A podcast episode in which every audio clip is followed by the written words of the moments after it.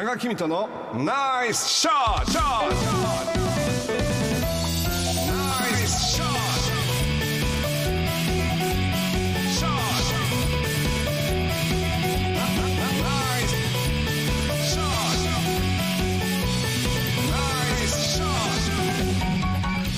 このコーナーは多賀さんが普段気になることや伝えたいことをお話ししています。ポッドキャストで配信中。スマホやパソコンでポッドキャストのアプリをダウンロードしてお楽しみください。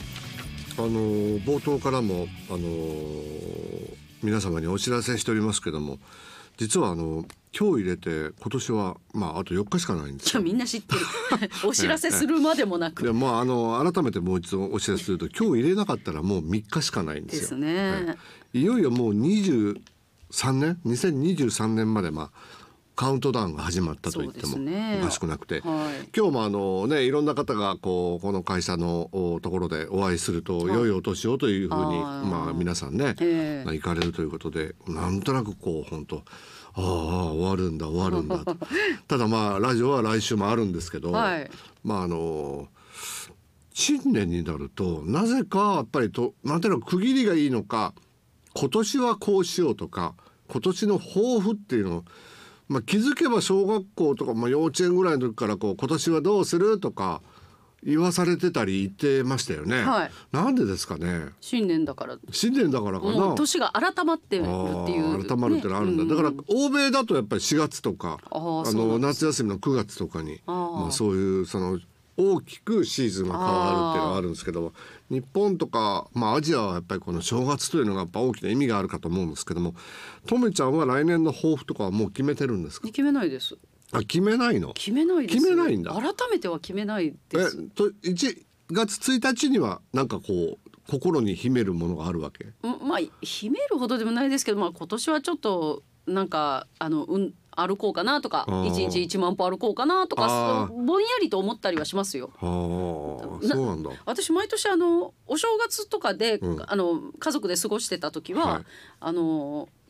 さあご飯を食べようおせち食べようっていう時に今年の抱負はって父が必ず、はい、いやいやそれが大まあなんかいろんな家庭でもうちもなんかちっちゃい頃はそうだったような気がするんですよ。割と大きくなるまでああのそうなんだ。全員食卓あの卓に全員言ってました、囲んでね。言わされちゃいました。ああ 言わされてたんだ。言わされたっていうかああまあまあまあなんか、恒例になってる。そうですそうです。お父さんはなんて言ってたのじゃまあ今年もみんな元気に。ああみんなが元気でね元気に。ちょっと顎引いて喋ってもお母さんはどんなことを言うの？今年はもう楽しくみたいな感じだった。みんな笑ってとかそんな感じだったと思いますけど。だから親はなんか家族の幸せみたいなんだけど子供はなんかこう勉強だったりそうですね。具体的目部標活で部活を優勝するとかそうそういうの言ってました。ああ優勝すると。まあこれであのあるねあの調査によるとこういうその目標設定とかであの習慣になると、まあ、ある程度こうあの成し遂げられたりするんですけども習慣化されるまでに実は66日かかるんです始めてから。だから三日坊主っていうよりも66日続けたぐらいでやっとあまあそれが習慣化されてはあ。体だとか勉強でもまあどんなことでもあの身に染みてくるらしいんですよ。じゃあ2月の終わりぐらいまではだからやらないとダメってこと？1月に宣言したら まあ3まあ3月が半ば聞こえるぐらいまでやっとくとあー。1年を通してできる。できる可能性が高いということであの例えばあの40%の人があの新年にあの抱負を抱いている人の40%しかそれを実行継続できていないという調査があって例えばダイエットに限って言うとそのうちの、まあ、ダイエットしましょうと言ってある程度2 3キロ痩せてきたらそのうちの20%しかそれを維持できてないだからもうほとんどの人がちょっと痩せてもまたリバウンドしたり継続できてないんですって。であのーこれもまあ心理学の調査によると目標や意図っていうのは人間すぐ変えれたり都合がいいようにあじゃあダイエットはやめてあの食べ過ぎをやめようみたいな言い換えをしたりあの目そういうことはできるんだけど行動の仕方を変えるのは難しいです。あまあ確かにやるのは難しい。言うはやすしということなんですよ。ですよでね。まあいくつかのことを考えてみるとこれからお話しすることを組み合わせることによって抱負や目標を達成しやすくなるというお話なんですが、まずはまあ優先順位をつけたらどうですかと。まあたった一つだけじゃないと思うんですけども例えば3つぐらいあるとするとまあとにかくこれは一番最優先だなとか、えーこれはまあできたらいいなぐらいの優先順位をつけてみるという。それともう一つはあの機械的な繰り返しにあの習慣化するのはいいんですけどそうできる前にやっぱり大きな方向転換をした方が人間っていうのはなんかこうチャレンジしやすくなる。それが例えばあの引っ越しだったり転勤だったり結婚だったり出産だったりすると自分の環境が変わるからもう嫌おうがなくそっちの方向に行きやすいんですって。だからまあ掃除もそうだしとにかくあの自分の環境を大きく変えた上で何かをスタートする方が継続できて成功しやすいそうです。なるほどでもまあじゃああのあのそういうのないなということであればそこをまあ自分で考えて大きなそのライフスタイルのな何かのそのスタイルをちょっと変えてみるっていうことはあるかもしれない。あとは自分の行動を観察するまあこれを例えば日記をつけるとかするとまあいいであろうと。だから観察するっていうのはやっぱり自分だけで観察するとやっぱり人間っていうのは私なんか特に自分は自分に甘いんですよ。まあ、ええか今日はとか思ってしまうんですよね。だからその時にまあそれを日記書いておくとあ今日もやってない今日もできなかったなっていうふうに。日記が無理。日記が無理か。まず日記が無理。僕今ねあの歩いてるんですよ。はいあの言言ってましたね。20分ぐらいからこうちょっと痩せるモードになるっていうのは最初はもう20分20分20分っていうのを何回かやって30分で今70分ぐらいまで歩けるようになって駅前のマンションからですね岡大の方のあの運動公園ぐるーっとえー、また帰ると、すごい。この間ちょっと早起きで歩けたんですけど70分だったんですはあこれがまあできれば毎日できたいなと思うんですけどもあのこの時にあのどうしてもしんどいなって思うことがあるんですけども実は昨日の例なんですけども自分の行動を観察してあの実行はするけれどご褒美を設けたらどうかっていう話なんです。実はあの姫の餅のね、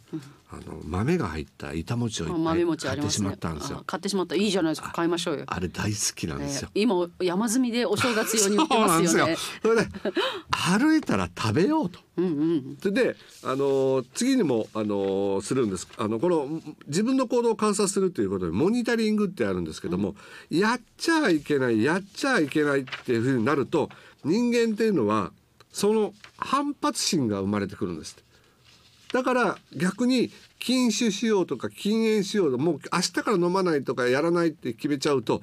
余計にそれが欲しくなるっていうようになるんでこれを少なくしようとかチョコレートを食べたくなったら水を飲もう果物に変えようとか代替品をちょっと考えるといいという考え方があります。あとはもう一つは短期的な目標を探求することが、まあ、あのみんな結果を早く取りたがるんです。うん、そりゃそうですね。それはちょっと我慢しなきゃいけないということなんで例えばあの定期預金お金を貯めたい人は定期預金にするとたった1回の決断で、まあ、年間下ろせなくなるわけです。